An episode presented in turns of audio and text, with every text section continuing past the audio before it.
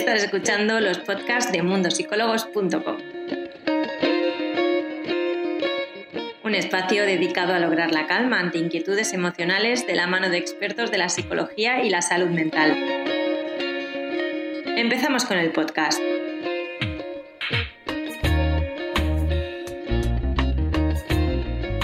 Venga, hoy vamos a hablar sobre las manifestaciones físicas y psicológicas del estrés con la psicóloga Mara Araujo, así que voy a ver si ya está por aquí. Hola, ¿cómo estás? Hola, Irene, buenas, muy bien. eh, les estaba comentando a los usuarios, Mar, supongo que lo has escuchado. Para empezar, que te pueden contactar en el enlace que tenemos fijado aquí abajo y después del tema del día. Vale, muy bien, fantástico. Eh, sé que el estrés está siendo bastante complicado para algunas personas, igual que la ansiedad en estos momentos, así que si te parece, empezamos hablando sobre qué es el estrés.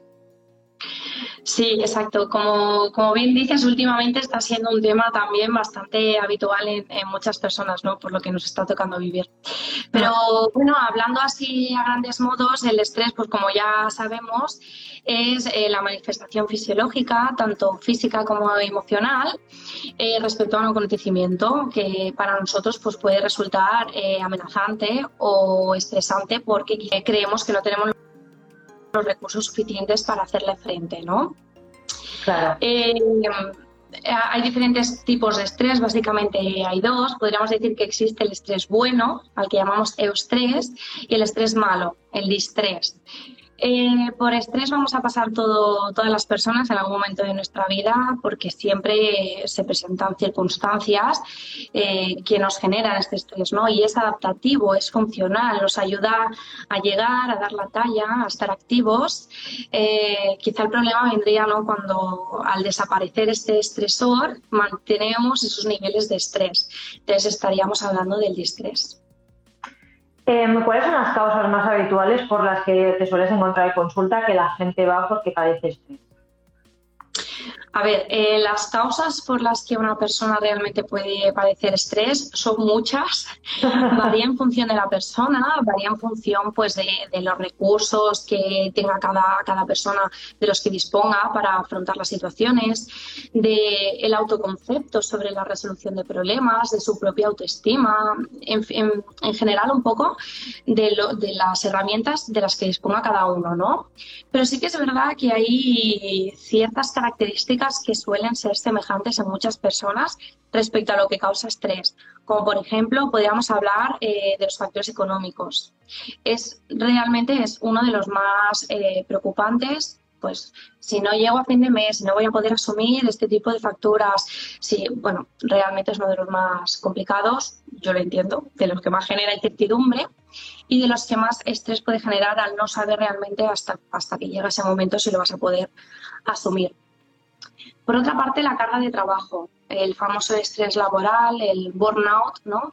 Eh, muchas personas que, tienen que cumplir con estas entregas, tienen que cumplir con su jefe, tienen que estar a la altura, tienen que siempre estar presentes, ¿no? Para este cliente, para esta persona. Y para mucha gente que no se puede permitir quizá buscar otro trabajo o buscar otras alternativas, esto genera mucho estrés. Eh, la, falta de satisfacción laboral también genera estrés. Es decir, es que estoy en un trabajo que no me satisface, un trabajo pues que no me gusta, que no me siento realizado, no estoy con gente que me haga sentir bien y en cierto modo no la duda también de, jolín, ponte ahora a buscar otro sitio, otro trabajo, a ver si me van a coger con la edad que tengo con lo que sea, también genera estrés. Otros de los que más eh, me vienen las relaciones, relaciones con un amigo, una discusión con un familiar, eh, con cualquier eh, persona, siempre las relaciones eh, son un factor de estrés hasta que se solucionan y luego la gente se relaja. Pues sí. También, exacto, también no saber decir que no. La gente que no sabe decir que no sufre mucho estrés porque tiene la exigencia, o sea, se sienten con la obligación de tener que, que estar siempre y cumplir con la gente y a veces hay que aprender también a delegar o a decir que no o a mirar por uno mismo y relajarse así, porque si no realmente esta necesidad de tener que estar por todo el mundo es complicada. Em, no tener tiempo libre y no hacer nada por ti, no cuidarte, no fomentar tu, tu salud emocional, también genera estrés, ¿no? Es decir, bueno, voy siempre corriendo, no paro nunca, nunca descanso, no intento relajarme. Claro, al final del día esa persona acaba con la cabeza.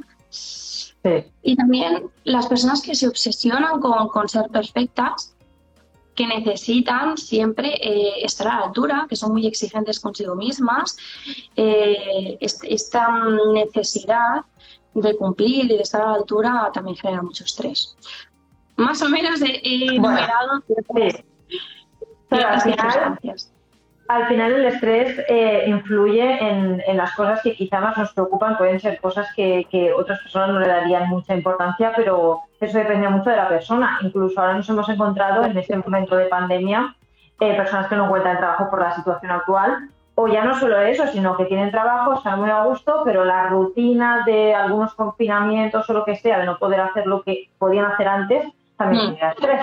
Entonces, claro, entramos aquí en un bucle. Mm.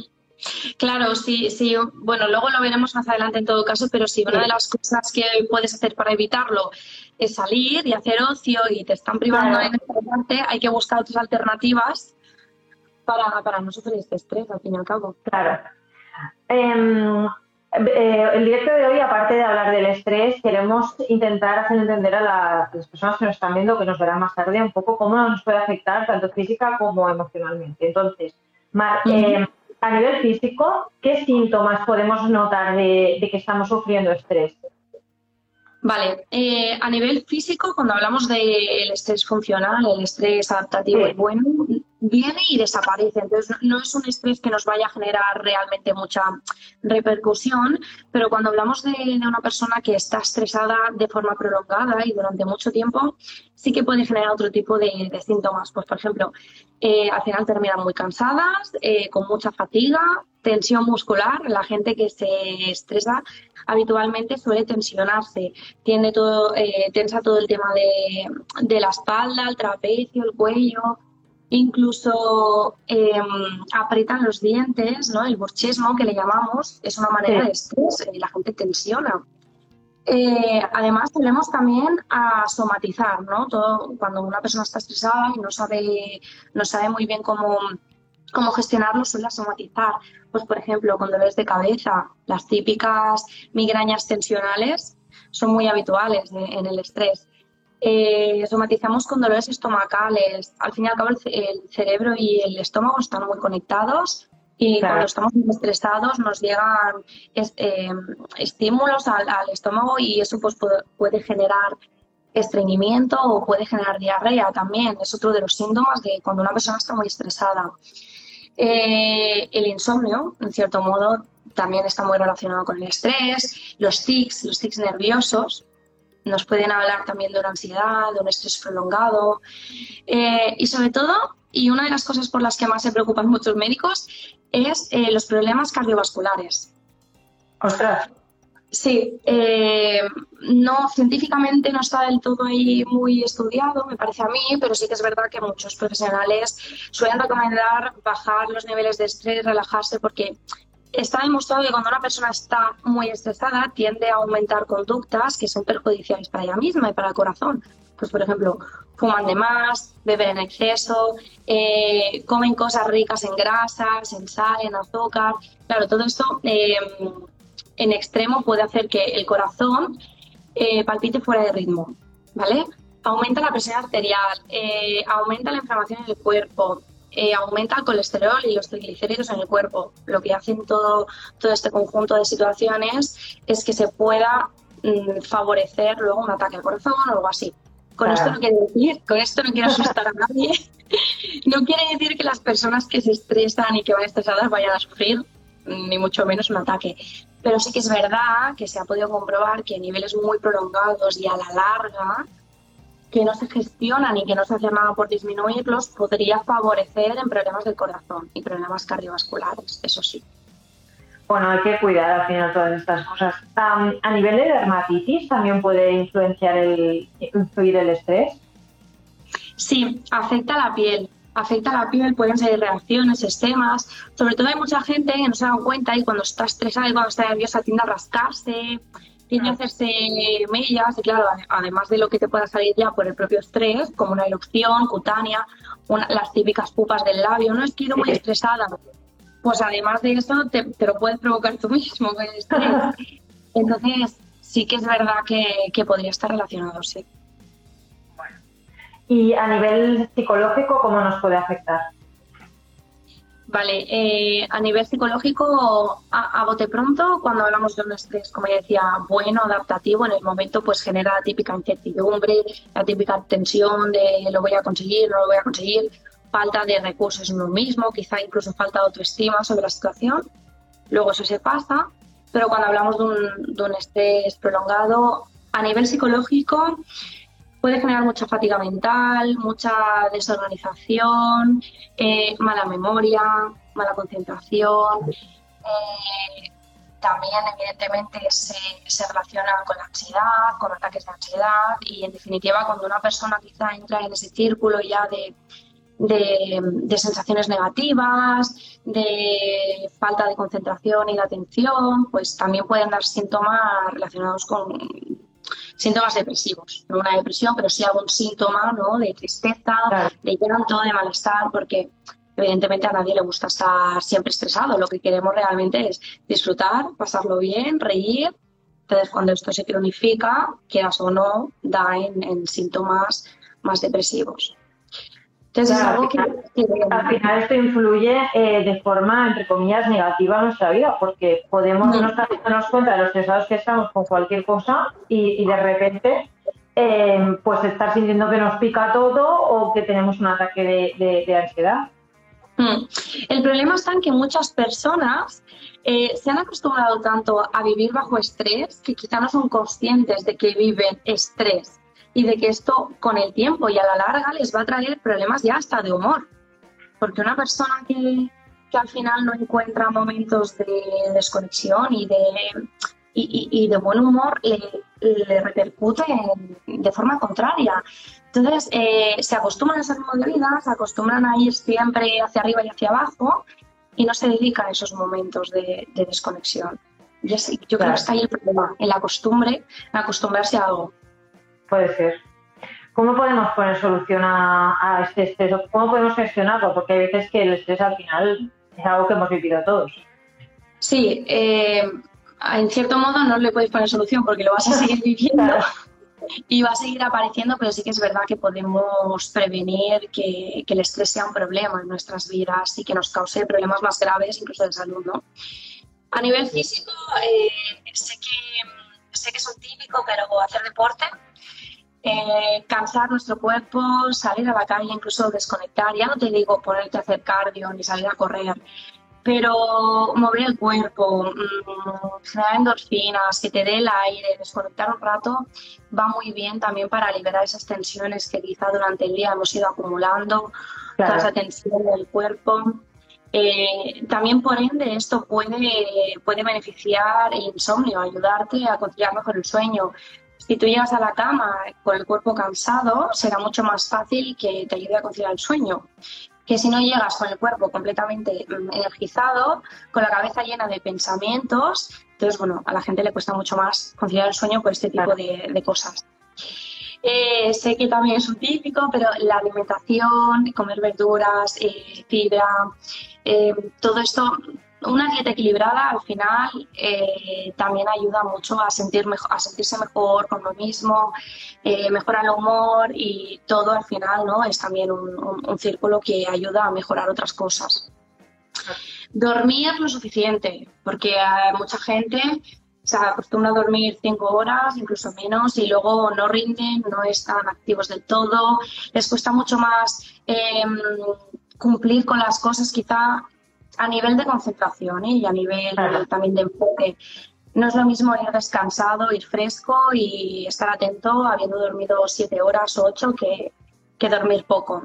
La persona que no duerme va a estar más irritable sí o sí. Esa es una de las, de, las, de las consecuencias, de las repercusiones también a nivel psicológico, no sé si lo había comentado. El estrés eh, causa mucha irritabilidad en las personas no tienen tanta paciencia, no se sienten tan preparadas o tan tranquilas como para responder eh, de forma pacífica y suelen estar más irritables, suelen estar incómodas con la situación, por lo tanto, mm, no suelen tener tanta paciencia. Y eso es algo que pasa. Eh, esto por una parte a nivel físico. ¿Qué podemos hacer a nivel psicológico para evitar un poco el estrés? Eh, intentar planificar las, las tareas, ¿vale? No es lo mismo que tú te levantes por la mañana y sepas que tengas un montón de cosas que hacer y las vayas cogiendo al vuelo, en función vienen y a ver cómo se da el día. Que si no nos preparamos, somos conscientes de lo que tenemos que hacer, nos hacemos quizá una planificación y tenemos un orden. Al fin y al cabo, tener un orden, tanto en la cabeza como en las cosas que hay que hacer, como en casa, nos ayudan a sentir cierta tranquilidad. Y si el estrés eh, nos lo provoca una situación desorganizada, el hecho de estar organizados nos puede beneficiar para sentirnos mejor. Eh, otra de las cosas que yo creo que podría, podría ser beneficioso para evitarlo, no ser tan autoexigentes con uno mismo. Pues es complicado, ¿eh? Es que yo creo que muchas veces la gente se estresa provocándoselo prácticamente esa misma persona, ¿no? Eh, tengo que llegar, tengo que cumplir, tengo que ser de esta manera, no puedo fallar y el hecho de intentar siempre ser perfecto genera muchísimo estrés. Mucha frustración porque luego nadie es perfecto, no se puede llegar a todo, no se puede conseguir todo, por lo tanto te va a generar un estrés que luego va a derivar en frustración y en malestar hacia ti mismo. Hay que aprender a soltar, a aceptarse tal y como somos. Nadie es perfecto, la gente hace lo que puede. Y, mientras se tenga esto claro, que no hace falta llegar a todo, yo creo que se vivirá mucho más tranquilo. Pues sí. Y mm, también yo creo que. Espera, perdón, que tengo un poco así. Centrarnos también en la resolución de problemas, ¿no? Cuando tenemos eh, algo que tenemos que solucionar o que tenemos que conseguir, buscar, centrarnos en, cuáles van a ser nuestros recursos, en cuáles pueden ser eh, las tareas que podemos hacer para llegar a esto, ¿no? Cuáles son nuestras, eh, nuestras herramientas, en qué circunstancias nos encontramos. Enfocarnos en la solución más que en el problema y, y en la falta de recursos que tenemos. Pues no tengo esto y con esto voy a intentar conseguirlo, ¿no? Voy a buscar por aquí, voy a buscar por allá, pero no voy a dejar que la situación me sobrepase y que al final pues eh, te veas desbordado. Lo que hay que hacer es, como decía, planificar, organizarse, buscar soluciones y adaptarte a lo que eres y a lo que tienes. Si no tienes esta cualidad, no te frustres por ello tienes lo que tienes. Y con eso hay que intentar solucionar la vida y, seguir así. Porque si no. Claro, es que muchas veces vemos un problema y nos recreamos en ese problema diciendo es que no puedo, no puedo, no puedo y encima tengo esto. En vez de decir, vale, ¿cómo puedo solucionar esto? ¿Cómo sabía la parte positiva de lo que me está ocurriendo? Exactamente, totalmente. En vez de centrarnos en el problema y en lo que no hay, centrarnos en lo que sí se puede hacer, ¿no? Ser resolutivos, en definitiva. Hay que ser resolutivos con los acontecimientos que nos vienen. Claro, em, técnicas quizás como el mindfulness o la atención plena, que al final es lo mismo, pueden ayudarnos también a reducir el estrés. Sí, sí, sí, claro. Eh, aprender a hacer técnicas de relajación, al fin y al cabo, respiración, meditación, mindfulness, tai chi, tai chi yoga, todas estas lo que van a hacer es enseñarnos a nosotros mismos eh, a aprender a relajarnos, a desconectar la mente, ¿no? El estrés, al fin y al cabo, es eh, muchos estímulos y muchas interpretaciones que hacemos sobre una situación que parece descontrolada y, negativa, ¿no? Si nosotros aprendemos a relativizar, yo creo que también todas estas técnicas ayudan a relativizar, a que aprendamos a quitar peso a estas situaciones que pues a priori pueden parecer muy grandes y muy complicadas, pero que luego siempre al final todo parece que tiene una solución. Pero al principio todo es entonces, si estas técnicas que nos ayudan a relajar, a controlar también la mente y los pensamientos, pueden, pueden ser beneficiosas. Bueno, incluso a veces rodearnos de personas positivas eh, también puede motivarnos a buscar soluciones más rápidas. Totalmente, así es. Marte, ¿te parece si vamos a ver qué, preguntas tienen los usuarios hoy? Sí. Vale. Había visto uno aquí porque además me ha parecido bastante interesante. ¿El estrés puede causar algún trastorno menstrual? Sí, Sí, eh, bueno, a ver, algún trastorno menstrual. Eh, sé que las emociones, la ansiedad sobre todo, ¿no? Incluso la depresión, puede, puede alterar el ritmo menstrual de las mujeres. Em, hay casos, he visto casos de mujeres pues, que han sufrido traumas, por ejemplo, ¿no? y, han tenido eh, paradas en su ciclo menstrual. Entonces sí que el estrés también prolongado, la falta de relajación y también escuchar el propio cuerpo, cuidar el propio cuerpo, podría estar relacionado con, con alguna alteración a nivel hormonal y a nivel de la menstruación también podría ser. O sea, incluso se puede retrasar el ciclo, pero también puede adelantarse, ¿no? Claro, al fin y al cabo lo que hace es desorganizar los ciclos, ¿no? Tanto de una parte como retrasarlo como anticiparlo. Entonces sí, podría ser que, se, diera, se diera este tipo de, de causas, de consecuencias. esta pregunta también que estoy viendo ahora mismo en el chat creo que es importante, sobre todo en el momento actual, Mar. Y nos dicen, ¿alguna ayuda para los que somos funcionarios de la salud en urgencias? Por todo lo del COVID ya casi ni duermo ni como.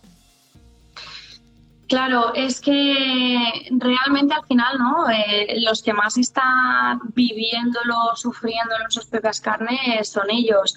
Entonces, yo creo que la ayuda tiene que ser muy personalizada. Yo podría darles un consejo ahora a ellos, pero algo que pueda ayudar a, todos estos, a todos estos profesionales a la vez sería complicado. Sí, es, que, cada situación al final es súper distinta. Sí, en función también de, cómo lo viva cada, cada, profesional allí, cómo lo esté sufriendo, cuáles estén siendo sus síntomas, ¿no? Si se relacionan más con los síntomas depresivos, con, con la ansiedad. Eh, al fin y al cabo, yo creo que lo que hay que hacer es buscar una ayuda externa, alguien que te pueda ayudar de forma personalizada a ti. Eh, bueno, en este caso a la persona que, ha preguntado, y, que le haga un plan más eh, específico para, para sus síntomas. Eh, sí que es verdad que son tiempos difíciles, sobre todo para ellos que tienen que estar al pie del cañón. Entonces, eh, yo lo que le diría es que, gracias por haber estado ahí, porque sin ellos esto no hubiese sido posible.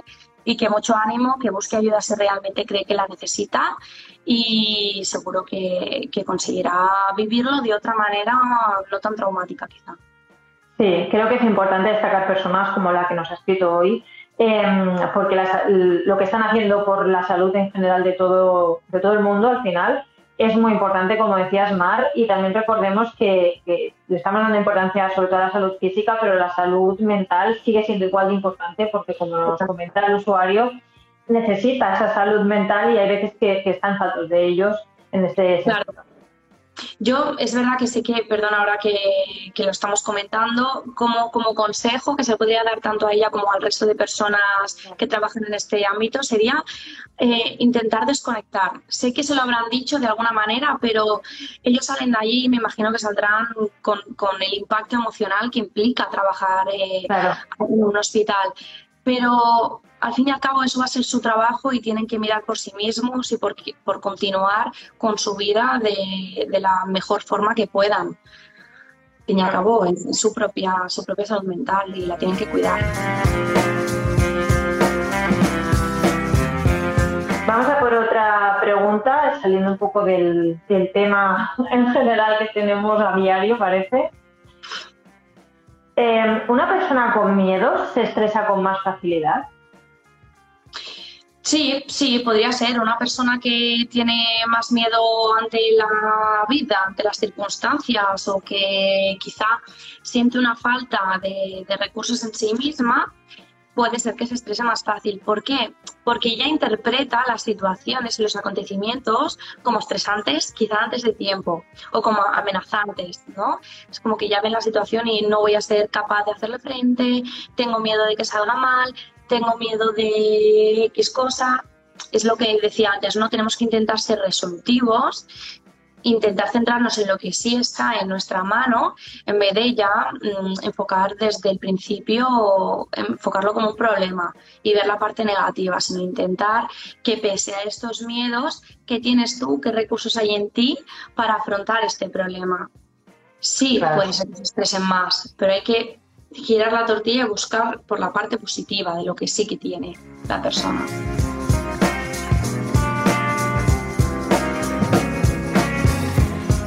Vale, em, nos preguntaba también una usuaria, ¿cómo nos puede beneficiar la música? Vale, eh, bueno, está, esto sí está comprobadísimo que la música eh, genera emociones en las personas.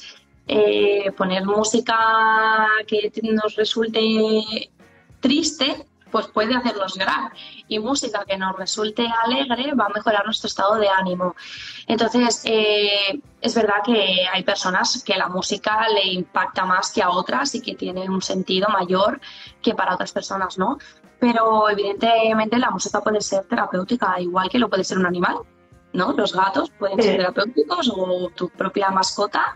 Eh, en cierto modo, la música puede ayudarte a mejorar tu, tu nivel de tu humor y, al fin y al cabo las emociones positivas.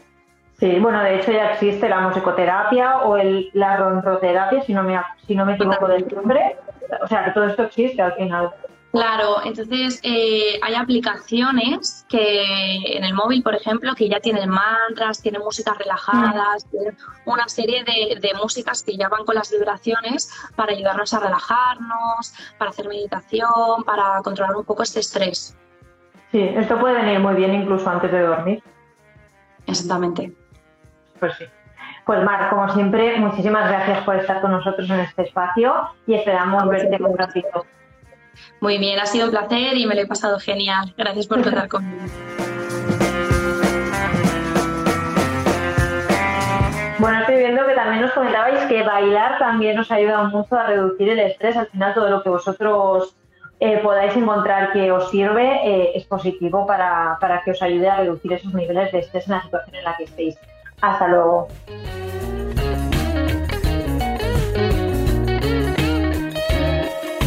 Esperamos que el podcast de hoy te haya gustado. Recuerda que tienes todos estos temas disponibles en nuestro portal web, mundosicólogos.com.